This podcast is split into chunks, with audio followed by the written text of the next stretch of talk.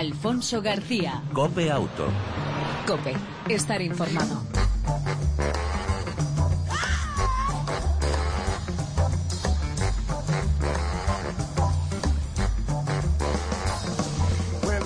Hola, ¿qué tal? ¿Cómo estás? Bienvenido un tiempo, a un tiempo de radio dedicado al mundo del motor y de nuevo bienvenido una semana más a este espacio que lleva por nombre Cope Auto, en especial para ti, donde te ofrecemos información, actualidad, opinión y entretenimiento del mundo del motor durante aproximadamente 35 minutos, ya sabes, en dos y en cuatro ruedas. En las dos va nuestro compañero, amigo, un copiloto y técnico de lujo, Pedro Díaz Aguado.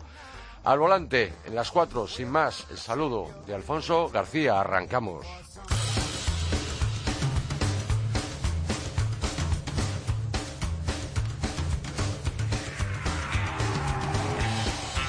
Y lo hacemos con esas noticias eh, del mundo del motor eh, más o menos eh, breves. El 84% de los neumáticos de los vehículos que circularon por las carreteras españolas en la pasada Semana Santa tenía una profundidad de su dibujo por debajo del límite legal, según un estudio realizado por el Centro de Desarrollo en Innovación de la Red de Talleres de Mecánica Rápida Comfort Auto. La investigación de esta empresa indica que esta cifra representa un significativo incremento en comparación con el 54% registrado en el estudio realizado en 2012, lo que pone de manifiesto que se ha producido un empeoramiento del estado de los neumáticos en nuestro país. También, otro dato preocupante. 8 de cada 10 conductores comete algún error al circular por una rotonda. Los conductores creen conocer bien el comportamiento a seguir una rotonda, pero el 80% de ellos comete uno o varios errores al circular por estas intersecciones, según destaca la Asociación Profesional de Empresas Formadoras en Seguridad Vial, que se llama Master. Además, señala que es común desconocer cada uno de los carriles y posicionarse incorrectamente en ellos, cometiendo varias imprudencias que pueden conllevar accidentes muy graves. La asociación ha destacado que las rotondas son el lugar en el que se suceden siete de cada diez accidentes en España. Formaster recuerda también que el 10% de los accidentes mortales en una intersección son en rotondas y con el dato de dos muertos al mes en ese tipo de zonas. Por tanto, esas rotondas, esas rotondas que creíamos más seguras que las intersecciones con semáforos, que al final son lo mismo, pues no son tan seguras como nos anunciaban en su día. La probabilidad de sufrir y de sobrevivir a un accidente en un coche actual duplica a la, de uno de hace 12 años. Eh, esto viene a decirlo eh, el director de Área de Prevención y Seguridad Vial de la Fundación Mafre, Jesús Monclús, y uno de los creadores del informe El precio de la seguridad, el documento que analiza el nivel de seguridad de los vehículos más vendidos en España en 2013 y el equipamiento de los 12 modelos más demandados de diferentes marcas apunta que los automóviles que se venden en España son cada vez más seguros. Por tanto, esa probabilidad de sobrevivir por parte de los ocupantes de un vehículo moderno duplica al de un vehículo de 12 años, algo que tampoco nos extraña. Se gastan casi 4.000 millones al año en combustible buscando sitio para aparcar. Me voy a incluir, y pero me imagino que también. Se refiere a los conductores españoles. Nos gastamos esa cifra al año, casi 4.000 millones, en la búsqueda de un sitio para aparcar eh, nuestro vehículo en la calle, según esto realizado por la APP de eh, Crow eh, Parking, Park, que avisa de los sitios libres donde aparcar en vía pública. La compañía apunta que el combustible es uno de los principales gastos que genera un vehículo a su propietario. Más de 1.350 euros anuales, según el Instituto Nacional de Estadística, y señala que el 16% de dicho gasto en combustible se genera en las operaciones de búsqueda y maniobra de aparcamiento. Por otra parte, el aceite y su filtro elementos que más revisan los conductores. Esto lo viene a decir la compañía de renting y gestión de flotas ALD Automotive. Esos dos elementos fueron los elementos más revisados por los conductores españoles durante el primer trimestre del eh, presente año. La compañía señala que este dato resalta la importancia que tiene el aceite en el funcionamiento del vehículo, del cual te hablamos en el anterior, la anterior edición, la de la semana pasada de Cope Auto, un experto en lubricantes, en concreto de la marca Repsol, y ahí tienes datos y curiosidades y recomendaciones. Por tanto, Recordad que el aceite del motor, en el funcionamiento del vehículo, ya que reduce la fricción entre las partes móviles y el desgaste de los componentes y alargando la vida del eh, motor. Y antes de ir con la primera de las dos entrevistas que tenemos previstas hoy aquí para ofrecerte en Copia Auto, en esta edición número 140, correspondiente al miércoles 15 de abril eh, de 2015, SEAT pone a la venta en España la versión renovada del Alhambra. Tras mejoras incorporadas en la versión renovada, un restyling, destacan los pequeños cambios estéticos y las nuevas motorizaciones que permiten experimentar una reducción del 15% del consumo de combustible, al tiempo que cuenta con innovadores sistemas de info entretenimiento. Los nuevos propulsores del Seat Alhambra cumplen además con las normativas sobre emisiones Euro 6 y utilizan inyección directa de combustible con turbocompresor. En diésel, el modelo se puede adquirir con motores diésel de 115, 150 y 184 y gasolina TSI de 150 y 200 eh, caballos. Por el momento no se ha anunciado el precio de la nueva Alhambra, aunque serán más o menos parecidos a los actuales, pero obviamente con más equipamiento. Y este modelo se pondrá a la venta este próximo verano en nuestro país. Y por último, recordar, esta semana se presentaba el equipo Cepsa Trackman y Antonio Albacete, más favoritos que nunca para el título europeo de camiones, en busca de un nuevo título europeo de camiones. El piloto madrileño Antonio Albacete, que arranca el fin de semana, 24 y 26 de abril, primera vez que se corre en el circuito de Valencia un campeonato de Europa de camiones, una prueba de campeonato de Europa de camiones, y luego ya la siguiente, la otra prueba que se celebrará en nuestro país será ya por octubre en Jarama, que será la penúltima antes de cerrar el calendario del Campeonato Europeo de Camiones en Le Mans a primeros de octubre. Y hasta aquí las noticias más destacadas en el mundo del motor en los últimos días y en las últimas horas.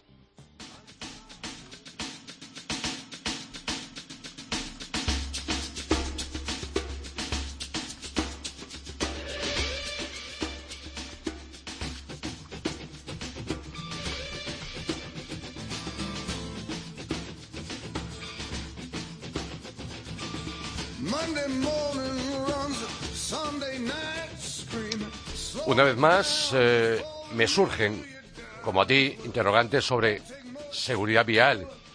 Y yo tenemos, yo tenemos varias cuestiones, concreto tres, que queremos consultar a, pues, como yo lo llamo, el defensor del automovilista, don Mario Arnaldo, presidente de Automovilistas Europeos Asociados. Mario, bienvenido a Copia Auto, ¿cómo estás? Encantado de estar una vez más con todos los amigos de Auto y contigo, Alfonso. Muchísimas gracias. Entramos en materia, sin más dilación, Mario, para aprovechar al máximo el tiempo. Proyecto de ley aprobado por el Gobierno que habla de aumento en el baremo de indemnizaciones de accidentes de tráfico.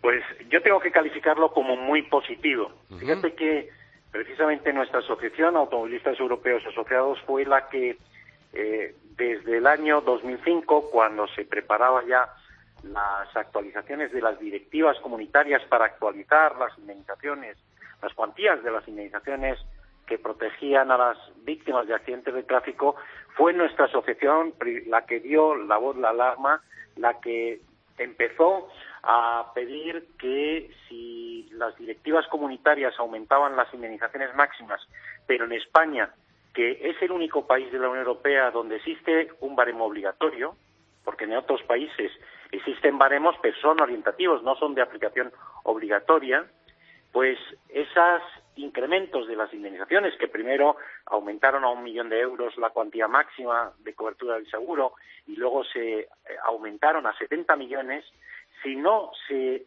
elevaban las indemnizaciones de la norma nacional que estaba, que estaba establecida en el baremo, en el famoso baremo, pues resulta que esas elevaciones de indemnización quedaban en una en un espejismo, no se iban a aplicar. ¿De qué me sirve a mí que en la Unión Europea digan que en toda Europa los seguros van a cubrir hasta 70 millones si a mí, en caso de una víctima, tengo en España, los jueces y tribunales eh, tienen que aplicar ese baremo obligatorio en España. Era el único país. Y nosotros pedimos entonces que era necesario actualizar las indemnizaciones para las víctimas de accidentes de tráfico. Recuerdo que era año 2005, año 2006, eh, estaba entonces gobernando el Partido Socialista. Recuerdo que el entonces director general de seguros era Ricardo Lozano. Bueno, pues se inició a raíz de nuestra petición, se creó un grupo de trabajo al que se invitaron,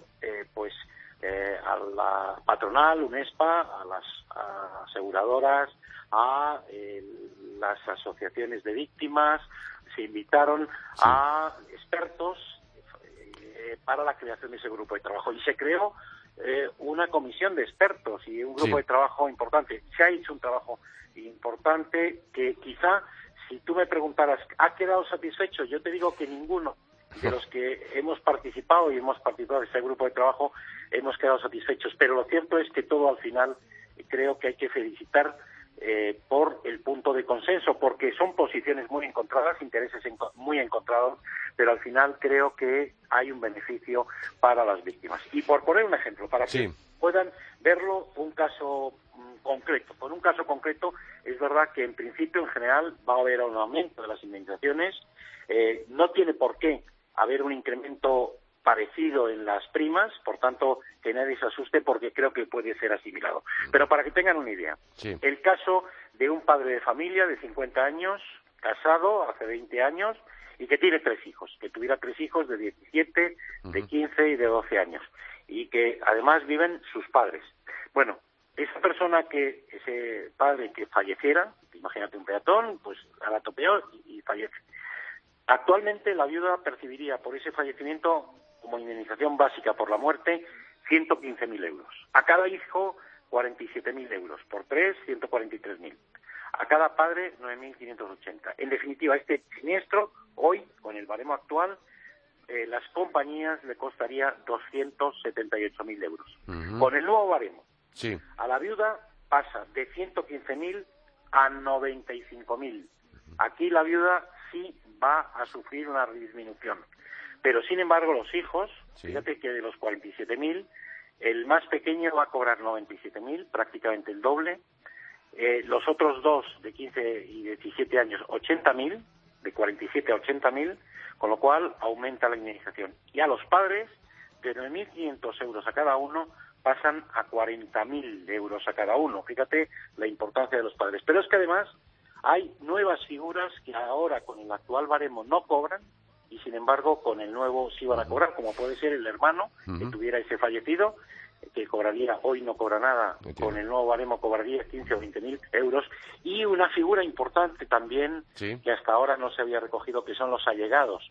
Tú imagínate que cobraría en este caso 10 mil. Tú imagínate que esta persona ha tenido pues una, una digamos, una nani como se llama, una persona que le ha cuidado desde pequeñito y que vivía, incluso ya formaba casi parte de la familia. Bueno, pues eso también sufre por ese fallecimiento, hasta ahora no se recogía, en lo, con lo cual al total de 278.000 euros que va a costar el siniestro con el actual baremo va a pasar a, 40, a 450.000, prácticamente un 60% más, pero es verdad que hay una figura, como pueda ser la viuda, que pueda quedar perjudicada.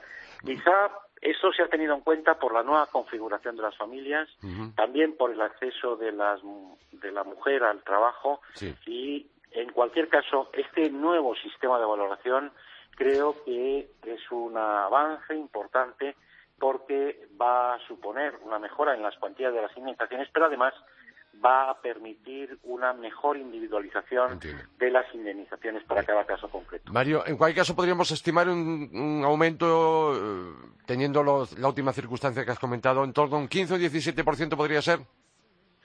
De, eh, de, media. ¿Pero te refieres en cuanto a las indemnizaciones? Sí. No, no, mucho más. ¿eh? Muchísimo más. Calcula, calcula que podría estar en torno al 35-50%. Vale, perfecto. ¿Eh? Eso yo creo que en general, en líneas generales, hay un aumento importante. Ok. Eh, decía, y te me has adelantado obviamente, es algo que vosotros venís pidiendo desde hace muchísimo tiempo, en concreto desde el año 2005, y por fin, por fin, ha pasado muchos años también, es verdad, pero por fin se ha conseguido. Pero una pregunta, con respecto al entorno de países de la Unión Europea, ¿cómo andamos?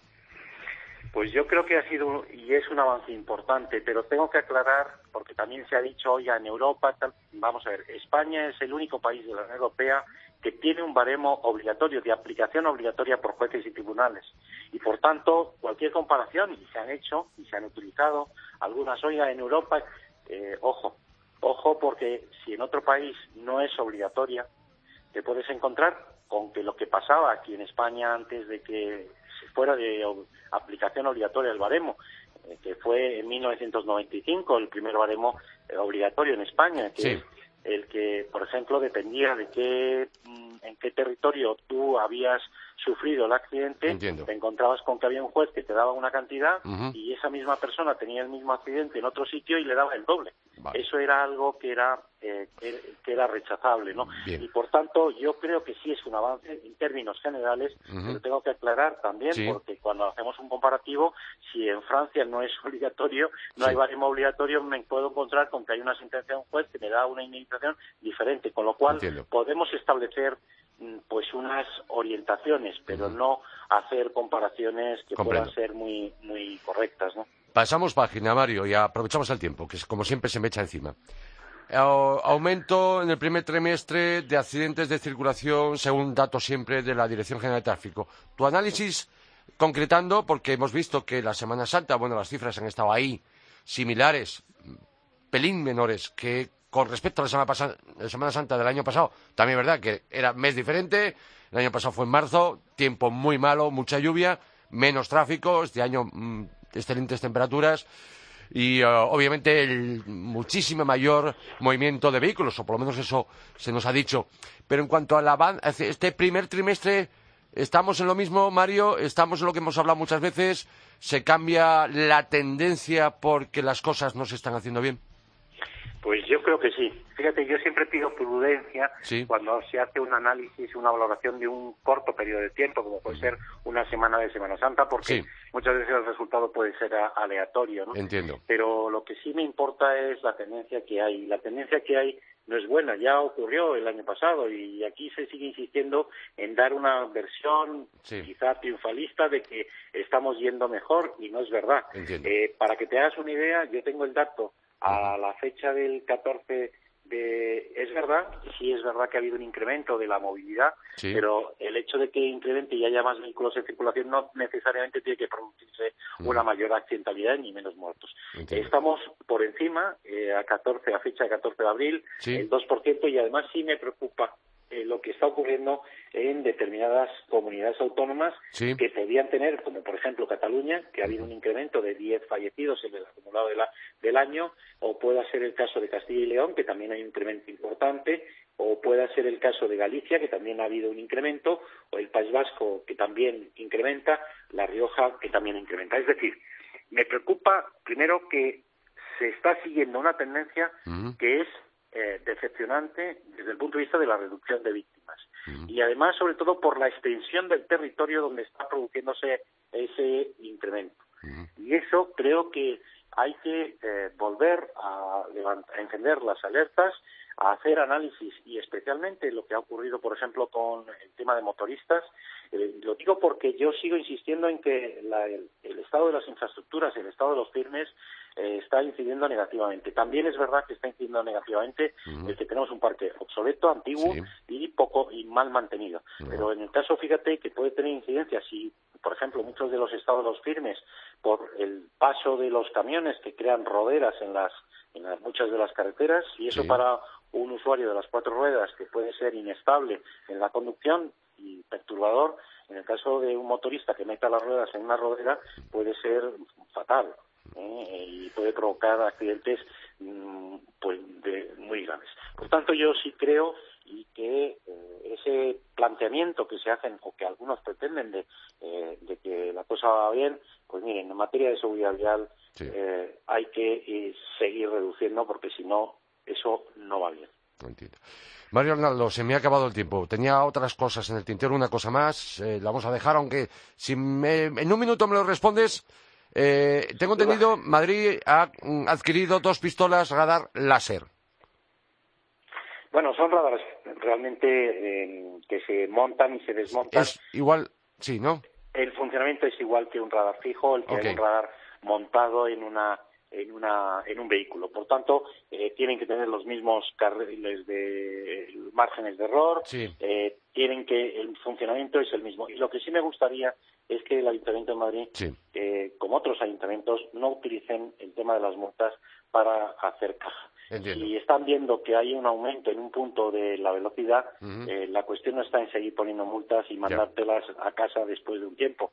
La cuestión es que habrá que analizar por qué no se respeta en ese punto e incluso si hay que poner más presencia con de policial, incluso con banda de música y cohetes, pues creo que habrá que hacerlo si con eso conseguimos que no se cree la situación de riesgo.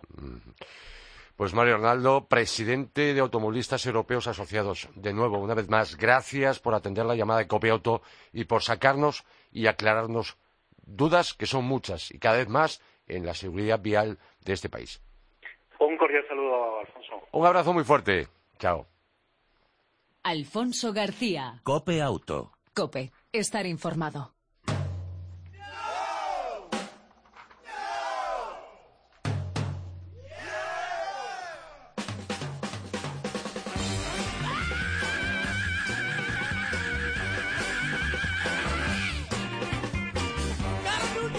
Hoy en Copiauto te proponemos una cita apasionante, diría yo, para este fin de semana en Barcelona, en el circuito de Cataluña, el circuito de Montmeló, donde podremos viajar al pasado del deporte del motor y de la Fórmula 1. Mm, Jesús Pozo, organizador de la quinta edición del Espíritu de Montjuic. Buenas tardes, bienvenido a Copiauto. Tardes. Buenas tardes. Jesús, ¿es verdad que voy a poder viajar al pasado? Pues eh, seguro. Eh, Tú sabes que este año se cumple el 30 aniversario, además. Sí. de, en Regreso al Futuro 2, Marty McFly ah. regresa a este año, al 2015. Con lo cual, bueno, es perfecto el 30 aniversario. Bien, oye, el oyente de este programa y yo vamos a ir este fin de semana a vivir el espíritu de Montjuic. Eh, ¿Qué nos vamos a encontrar eh, en esta quinta edición mm, que no hayamos podido ver en las anteriores? ¿O mejorado? Bueno. a ver, esta quinta edición es, yo creo que la de la consolidación definitiva. Tenemos el paddock de Montmeló, si no conocéis, completamente lleno de coches de carreras. Tenemos siete series de carreras, cinco de carreras históricas y dos de carreras modernas que van a estar compitiendo desde las eh, nueve de la mañana hasta las ocho de la tarde. Tenemos más de 70 Fórmula 1 de todas las épocas y lo tenemos mucho más, porque siempre digo que, Espíritu de Montjuic es mucho más que un fin de semana de carreras. Ese paso mágico al pasado lo puedes dar visitando los boxes como se visitaban antiguamente, acercándote a los coches, a los pilotos, que cuando compras la entrada puedes ir a todos estos sitios. Y también lo puedes dar por reviviendo los juegos de la época, la música de la época, los bailes de la época, viendo los coches de la época. O sea que es realmente un evento para toda la familia. Aunque no te guste el motor, te lo vas a pasar bien. De pequeños a mayores, desde pequeños, padres, tíos, abuelos, bisabuelos. Y chicos y chicas, ¿eh? Las chicas se lo pasarán muy bien también. segurísimo. Eh, eh, la Fórmula 1 histórica, protagonista, y además en este caso, Jesús, tengo entendido que a la búsqueda de un récord Guinness. Sí, eh, vamos a hacer la mayor concentración de Fórmula 1 de la historia. Desde luego de la historia en España seguro, pero es un Guinness, con lo cual será la mayor concentración de Fórmula 1 de la historia que, que, ha acontecido en el mundo y vamos a reunir más de 70 Fórmula 1 de todas las épocas, de todos los años. Van a estar allí y luego compiten en sus carreras, cada uno en su categoría, pero el viernes al mediodía los juntaremos todos en la pista para dar la vuelta del Guinness.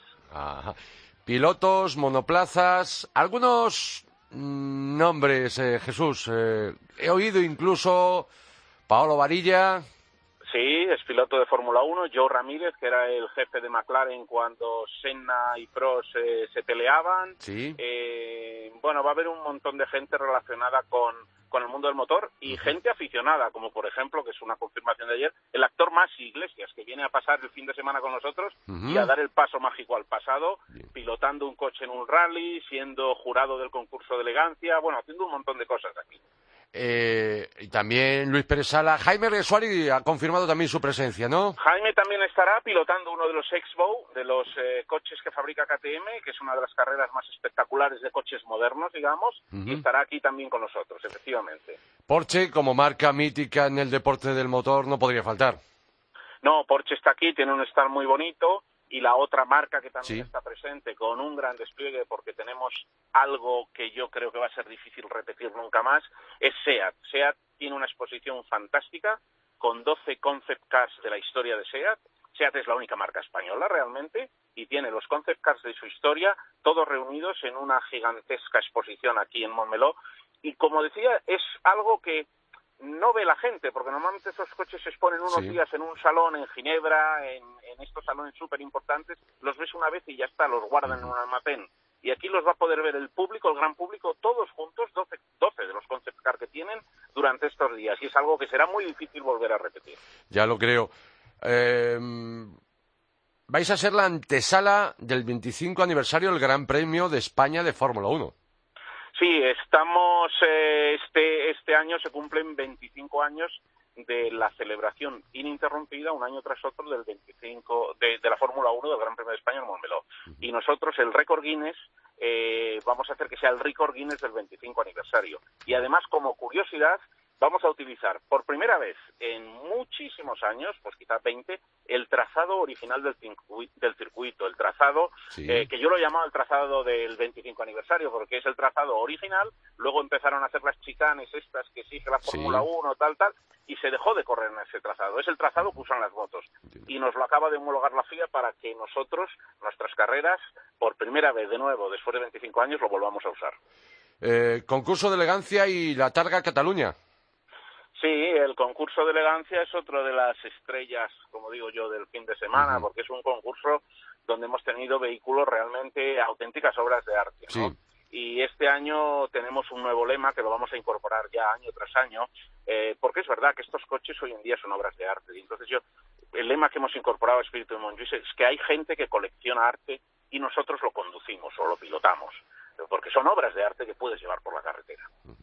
Me gusta. Repite, hay gente que colecciona arte. Nosotros lo conducimos. Y nosotros lo conducimos. Todo el lujo.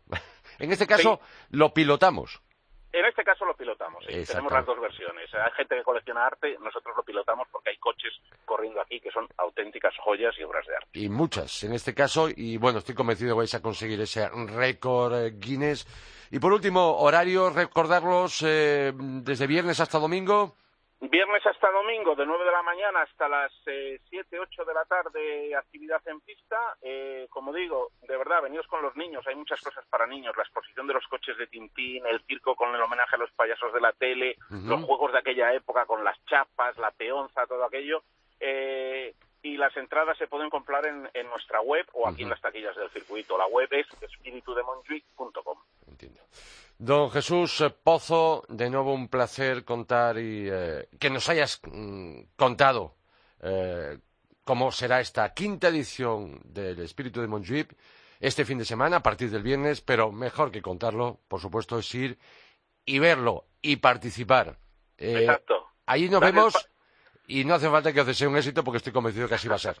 Muchas gracias. Y lo más bonito es poder venir y dar el paso mágico al pasado y recordar con los chavales este Cuéntame, que es el, espíritu de Montjuic del Motorsport. Un abrazo y enhorabuena anticipada. Gracias. Saludo. Saludos, adiós.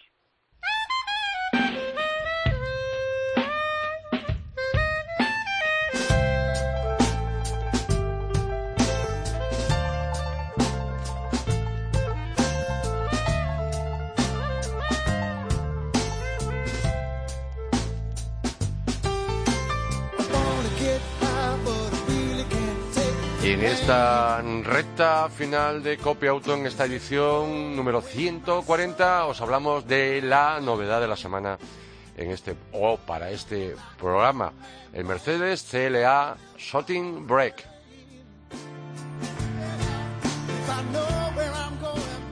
Shooting Break, nombrecito mm, complicadito y que dices, ¿qué traducción tiene? Pues según los señores de la marca dicen que en Inglaterra shooting break se utilizaba, se llamaba así, se conocía así, a los carruajes de los cazadores.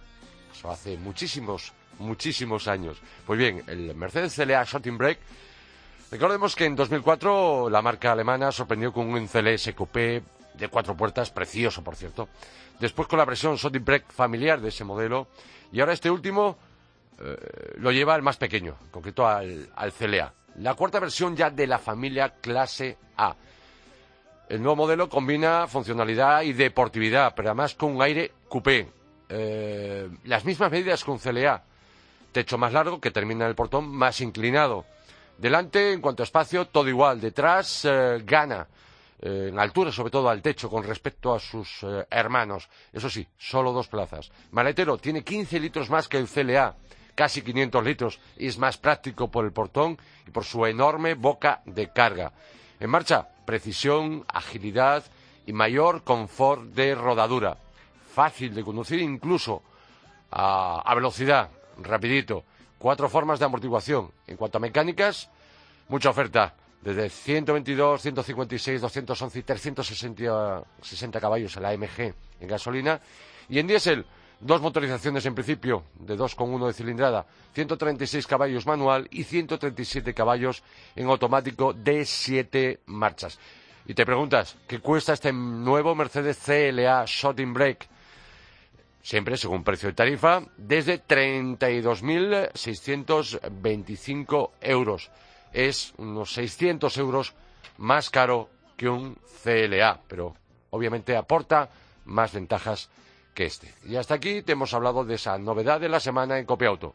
El nuevo Mercedes CLA Shotting Break. Un vehículo, sinceramente, para disfrutar conduciéndolo y para disfrutar observándolo, porque la línea es realmente muy bonita, aun siendo un familiar. Y nos tenemos que ir, Pedro.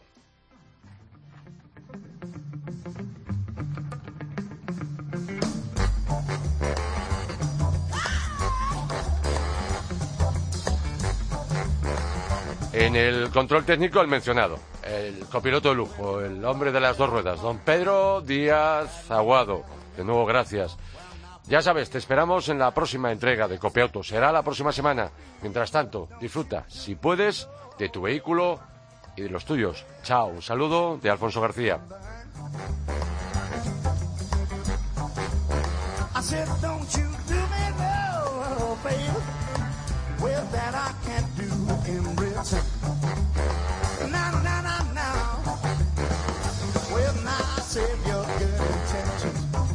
Somebody you can trust. Cause once